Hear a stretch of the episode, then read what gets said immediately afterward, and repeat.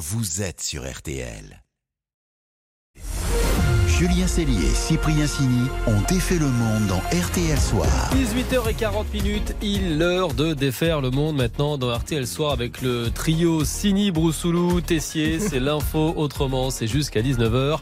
Et on déroule comme chaque soir le menu. Ce soir, on défait le fichier des délinquants sexuels. Comment un pédophile répertorié dans ce fichier s'est-il retrouvé à pouvoir faire du babysitting pendant plusieurs années? Explication. Au menu également, les jeunes qui boudent la ceinture de sécurité et la montagne accessible à tous. On défait le monde de la quotidienne. C'est parti On défait le monde dans RTL Soir.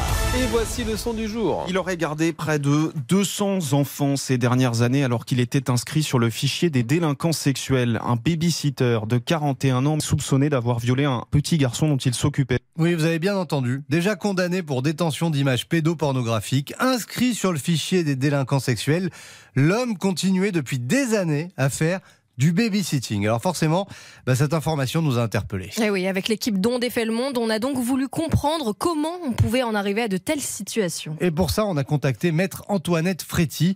Elle est avocate au barreau de Paris. Et d'abord, en tant que parent en quête de nounou, on s'est tous demandé qui pouvait consulter ce fameux fichier des délinquants sexuels. Le citoyen lambda ne peut pas avoir accès à ce type de fichier. Euh, il est évidemment consultable par euh, le magistrat, les procureurs, les officiers de police judiciaire dans le cadre des enquêtes. Les préfets et certains des agents sont habilités à répondre à des informations à d'autres administrations en matière de recrutement à certains emplois, tout ce qui va être la question du recrutement dans l'éducation nationale. Évidemment, les avocats ne sont pas autorisés. Euh, L'employeur lambda n'est pas autorisé. Euh, vous qui pouvez avoir des enfants et recruter une nounou, ce n'est pas possible. Et vous ne pouvez pas de même demander au procureur de la République ou à un officier de police judiciaire de vérifier à votre place si la personne que vous pensez recruter est, fi- est fichée. Donc en tant que parent, ou même quand on passe par un organisme pour trouver euh, quelqu'un pour garder les enfants, on n'a aucun moyen de savoir. Non, aucun. Après, vous avez quand même une possibilité de vérifier les antécédents de la personne que vous souhaitez recruter, mais c'est pas infaillible. Ce que vous pouvez faire, c'est dans le cadre d'un entretien d'embauche, par exemple, solliciter euh, de la part euh, de la personne qui se présente à l'entretien son casier judiciaire des bulletins numéro 3 pour voir s'il y a une quelconque inscription, mais là, vous n'aurez affaire qu'à des condamnations. Et est-ce qu'on peut être dans ce fichier sans avoir été condamné? Vous pouvez tout à fait être dans ce fichier sans avoir été condamné. On est d'ailleurs inscrit à ce fichier même sans condamnation définitive.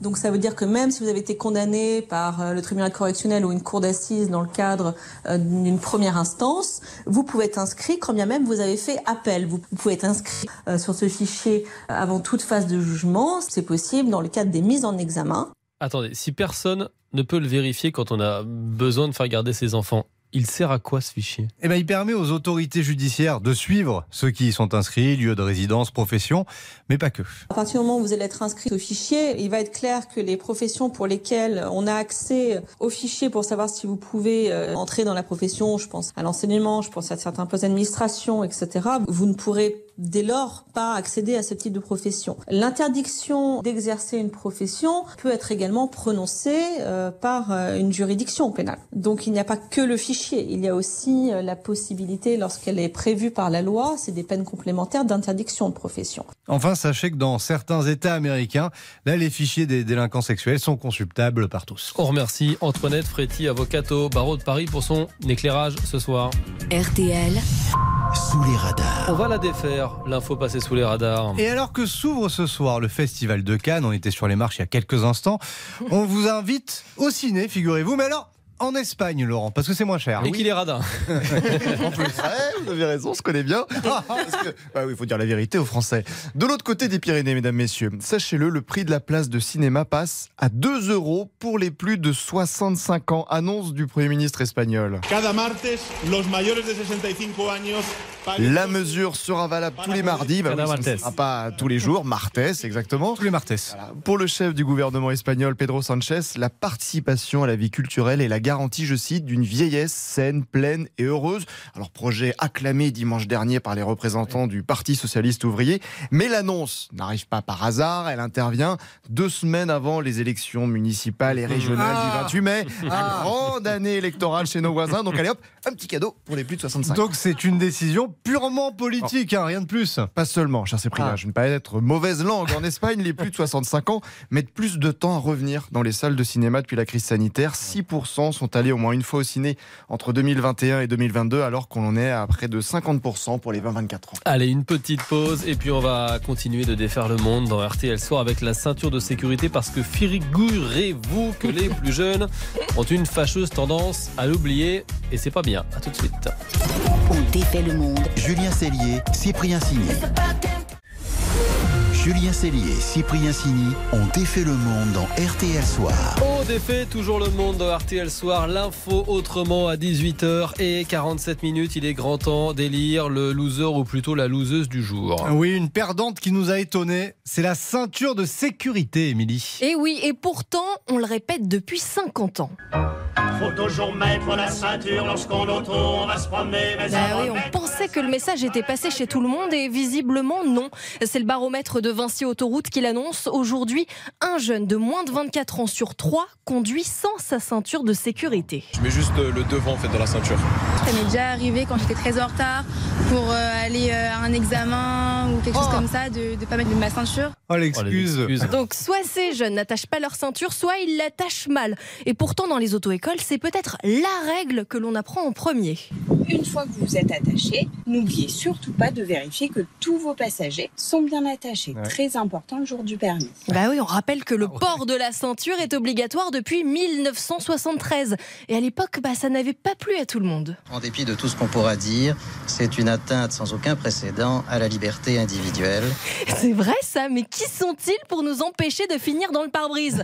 À l'époque, tous les arguments sont bons pour refuser de boucler sa ceinture. Simplement parce qu'elle n'est pas pratique. Ah bah Vous voyez, des difficultés et pour ouvrir la boîte à gants et pour l'accrocher. Oh là là, à l'état du débat. Autre argument. Alors celui-là, j'y avais pas pensé, mais j'ai été convaincue. C'est assez gênant pour faire des, des manœuvres, par exemple quand on fait un créneau. Mais, bah oui. mais oui, Ah mais, mais c'est pour ça que je galère autant. Et si vous pensiez avoir tout entendu, écoutez ce monsieur. Si je suis assommé, que la voiture prend feu, comprenez une fois qu'on est attaché là et à moitié assommé et on n'arrive pas, absolument pas à tirer ça. Ah bah ouais. Mais, D'accord. mais c'est un scénario possible tous les matins, en effet. Donc si on doit résumer la situation. On peut plus rouler, on peut plus rien faire. Voilà. Mais enfin, mais c'est pas pour embêter le monde. On rappelle que ce geste simple permet chaque année de sauver des milliers de vies. Écoutez ce qu'on disait déjà en 75. Oui, la ceinture procure quelques tracas, mais depuis qu'elle est obligatoire, le nombre des tués sur la route a diminué. 16 000 en 72, 15 600 en 73, 13 500 en 74. Et aujourd'hui, 350, 350 personnes 350 qui contre meurent. 16 000, c'est Mais oui, mais c'est toujours 350 personnes qui meurent dans des accidents de la route car elles n'ont pas ou mal attaché leur ceinture de sécurité. Alors oui, vous avez raison Julien, c'est beaucoup moins qu'il y a 50 ans, mais c'est encore trop. La déléguée générale de la Fondation Vinci Autoroute le dit, il faut plus de prévention, il en faut partout. Sur le terrain, sur des aires d'autoroute, dans des villes, dans des lycées, euh, dans des universités, pour rappeler les règles essentielles du respect du code de la route pour leur sécurité. Et objectif, faire passer une nouvelle fois ce message. Et croyez-moi, en 1982, on prenait pas de pincettes. Ils vous disent d'attacher votre ceinture Voilà Vous avez compris, hein La ceinture de sécurité, même pour 100 mètres, il faut la mettre. Bah oui, même pour les petits trajets, car aujourd'hui encore, la majorité des accidents a lieu à moins de 15 km du domicile. Et pour les récalcitrants, on rappelle le mode d'emploi. Viens un bout avec un truc, viens un bout avec un machin. Quand on enfonce le bout, le truc, il doit faire clic dans le machin. Clique dans le machin, c'est joliment dit, vous trouvez pas C'est assez imagé, effectivement. Et ça peut servir si vous nous écoutez en ce moment dans la voiture. Ah oui. Vous savez ce qu'il vous reste à faire, les amis. Clique dans le machin. Le match des infos pour briller au dîner. Émilie, face à Laurent, qui détient ce soir la meilleure info pour briller au dîner? On m'a dit dans les couloirs que celle de Laurent était particulièrement excellente. Oh, ce c'est vrai C'est vrai. Alors d'abord, J'ai ouï Moi dire. entendu La rumeur est parvenue. Attention. Comme l'Eurovision, je suis favori. Vous allez être déçus alors. N'en faites pas trop, effectivement, ça risque d'être déceptif après. Alors, c'est un duel, un combat en robe longue et en smoking, puisque c'est un fait spécial festival de Cannes qui oppose donc nos champions. Laurent, vous montez les marches en premier. Oui, mon, mon info pour briller, Attention, elle est bien. c'est qu'une année, le président du jury a été désigné par erreur. Ce n'était pas celui euh, prévu à la base, bah oui.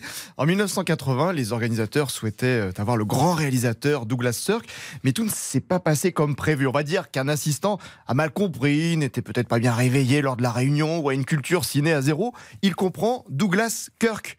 Oui, Kirk Douglas, le célèbre acteur réalisateur américain. Donc il fait passer le message à Kirk. Et quand les organisateurs se rendent compte de la boulette, oh là là, on n'a pas le bon Douglas, les gars. Bah, il est déjà trop tard. Tant pis pour euh, Douglas Sirk. Kirk Douglas a été président du jury À la place de Douglas Sirk. alors que c'était pas vrai. Ah ouais, Ah oui, c'est Douglas. Sirk en en 1980. Petite erreur de compréhension. Excellente cette info. Je ne sais pas si Émilie pourra arriver. Émilie n'est pas contente. Elle a une pression hein. incroyable. Alors, elle s'est intéressée au tapis rouge, Émilie. Ouais, mon info pour briller, c'est pourquoi le tapis rouge du Festival de Cannes est-il rouge? Pourquoi Ah, vous est-ce posez qu'on de bonnes questions quand même. Le tapis rouge? Alors le symbole remonte à l'Antiquité. Pour obtenir ce pigment rouge, il faut, à l'époque, pêcher beaucoup de mollusques. Oui, je suis sûre que vous vous y attendiez pas. Et pas n'importe lequel. Le murex, un escargot de mer que l'on trouve en Méditerranée. Alors la suite est cruelle. À l'époque, on mixe ce coquillage et il relâche une substance colorante euh, d'un rouge vif et soutenu. Et pour obtenir suffisamment de pigment, bah faut en pêcher beaucoup. En plus, il n'y en a pas tant que ça, ce qui rend le pigment très cher à produire. Et le tapis rouge devient alors symbole de puissance. Je crois que vous adorez les fruits de mer en plus, Julien. Oh, Oui, mais alors Bah déjà, cette euh, tentative de corruption est absolument inacceptable. Julien aime le cinéma. Secondo, certes, cette info est fantastique et 9 fois sur 10, elle aurait fonctionné et vous auriez gagné, mais là, là, Ouais. pour une fois que Laurent a quand même une info Ah ouais. euh, Oh là là. top niveau, je suis, Alors là, je suis contraint de lui donner moi, le vous êtes point. un champion. N'en faites pas trop, s'il vous plaît. N'en Arrêtez-vous faites là. pas trop. La palme du meilleur présentateur. Quel escroc. C'est pas On possible. devrait lui retirer le point. Allez, RTL Soir continue dans quelques secondes avec les mauvais joueurs autour de la table. Il y aura bien entendu le journal de 19h, ça, ça approche. Et puis on va défaire votre monde dans un instant avec le ski. Pour tous, pour toutes les bourses. À tout de suite. Julien Cellier, Cyprien Sini. On défait le monde. Julien Cellier, Cyprien Sini ont défait le monde dans RTL Soir. 18h55 minutes, bonne fin de soirée avec euh, RTL. Juste avant le journal, vous le savez, on aime défaire votre monde, vos jolis projets, vos belles initiatives dans l'émission. Et ça, ça fait plaisir. Un grand air pur de la montagne qui s'offre à tous ce soir. Oui, l'association 82 4000 Solidaires permet aux personnes en grande précarité de découvrir la haute montagne, le ski, euh, la randonnée, souvent inaccessible financièrement. Bonsoir Hugues. Bonsoir. Comment vous est venue l'idée? Dans l'association, on donne l'accès à un environnement naturel exceptionnel qui est la très haute montagne, là où il y a les glaciers, les rochers. En quelque sorte, c'est comme un accéder à la Lune ou à la planète Mars. Et quand euh, j'ai commencé le métier de guide, assez tardivement d'ailleurs, de guide de haute montagne, eh bien, ça m'a beaucoup choqué et peiné de voir que c'était un environnement qui était uniquement pratiqué, découvert par des personnes déjà très favorisées. Et tant mieux, je veux dire, c'est très agréable, mais que c'était à l'image de beaucoup de choses dans la société, euh, que ce qu'il y a de meilleur est souvent réservé à ceux qui ont déjà beaucoup, et qu'on pouvait en faire un, lieu de, de, de nécessité, de solidarité et de partage. Et c'est comme ça qu'avec quelques amis alpinistes, on s'est dit, allez, nous, c'est pas compliqué, on sait rien faire, on sait faire que de la montagne. On va pratiquer la montagne avec des gens à qui on propose jamais d'aller en vacances. Et comment vous les trouvez, ces gens? Comment vous les sélectionnez euh, Ou comment ils peuvent postuler? Comment ça se passe? On, les rencontre grâce à de multiples structures sociales, beaucoup d'associations qui euh, rendent un service à des personnes en grande difficulté, des gens pauvres, des gens de la rue, des familles en difficulté. Et voilà, c'est grâce aux structures sociales qu'on arrive à rentrer en contact et à garder des liens après les, les séjours dans, dans la montagne. Et au- au retour de ces séjours, de ces randonnées, euh, quelles sont les, les impressions ces gens-là Ils vous remercient Vous sentez que ça a créé quelque chose ou pas? Oui, c'est- l'expérience de la découverte de la haute montagne parce qu'on se contente pas de faire de la randonnée. On va faire de, l'alpinisme, on sort la corde tous les jours, même si on fait des choses qui sont pas difficiles, qui sont accessibles. Eh bien, quand on revient, la haute montagne a une, une puissance transformatrice pour le quotidien qui est inimaginable. Alors c'est vrai pour nous parce que euh, c'est sûr que la montagne m'a tellement appris. M'a, eh bien, pour les personnes en grande difficulté, c'est pareil. Et on a fait de la montagne avec euh, 1300 personnes là, depuis 10 ans que l'association existe. J'aurais 1300 histoires incroyables à vous raconter. Quelqu'un qui avait perdu confiance, qui n'osait plus, qui là va aller faire un entretien d'embauche, aller chercher ses papiers, etc., etc. C'est incroyable le, le- le bien que ça peut donner cette expérience de l'altitude. La haute montagne pour tous grâce à votre association 82 4000 solidaires. Merci beaucoup Hugues, bonne soirée. Merci à vous, bonne soirée à tous et à toutes. Bonne soirée Hugues et merci à vous aussi les Merci. amis. de À demain. Si encore. Bah, À demain. À demain, Avec si vous le voulez bien. Juste après les marches de Cannes, donc. Juste après les... Ah oui, ce sera comme ça. Pendant Toute la 15 semaine. jours, Formidable. l'équipe dont défait le monde arrive Juste après les marches. après les marches. Donc euh, voilà. Que vous ne montez pas, évidemment. Non, bah non, c'est un, mais autre- on a pas le c'est un- c'est un autre style. Disons qu'on est un peu moins chic. On reste en bas. Euh, On a ces- les correspondants de spéciaux sur les marches et puis nous en studio. Voilà. À demain. C'est moins glamour, mais bon, on fait avec. hein, on fait avec. Donc on les retrouve demain, 18h40 dans RTL Soir.